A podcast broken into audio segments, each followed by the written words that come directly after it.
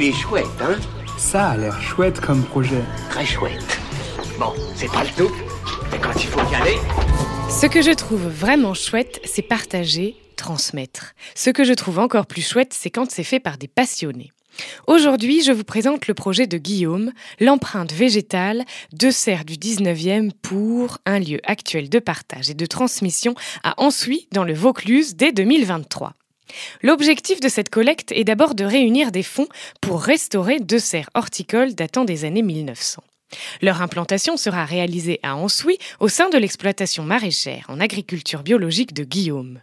La seconde phase de l'aventure, une association en cours de création, s'adossera à la ferme maraîchère avec pour objet le développement et l'animation d'activités culturelles et pédagogiques d'intérêt collectif, en collaboration avec les autres acteurs du tissu associatif local. Ce lieu, qui se veut inspirant, aura vocation à perpétuer et transmettre gestes et savoirs agricoles, à former et à éveiller sur les questions de la connaissance et de la préservation de la biodiversité sauvage et cultivée. Le rêve, non?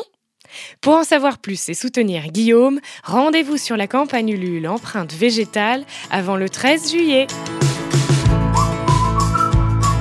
Il est chouette, hein? Il est très chouette ce projet, oui.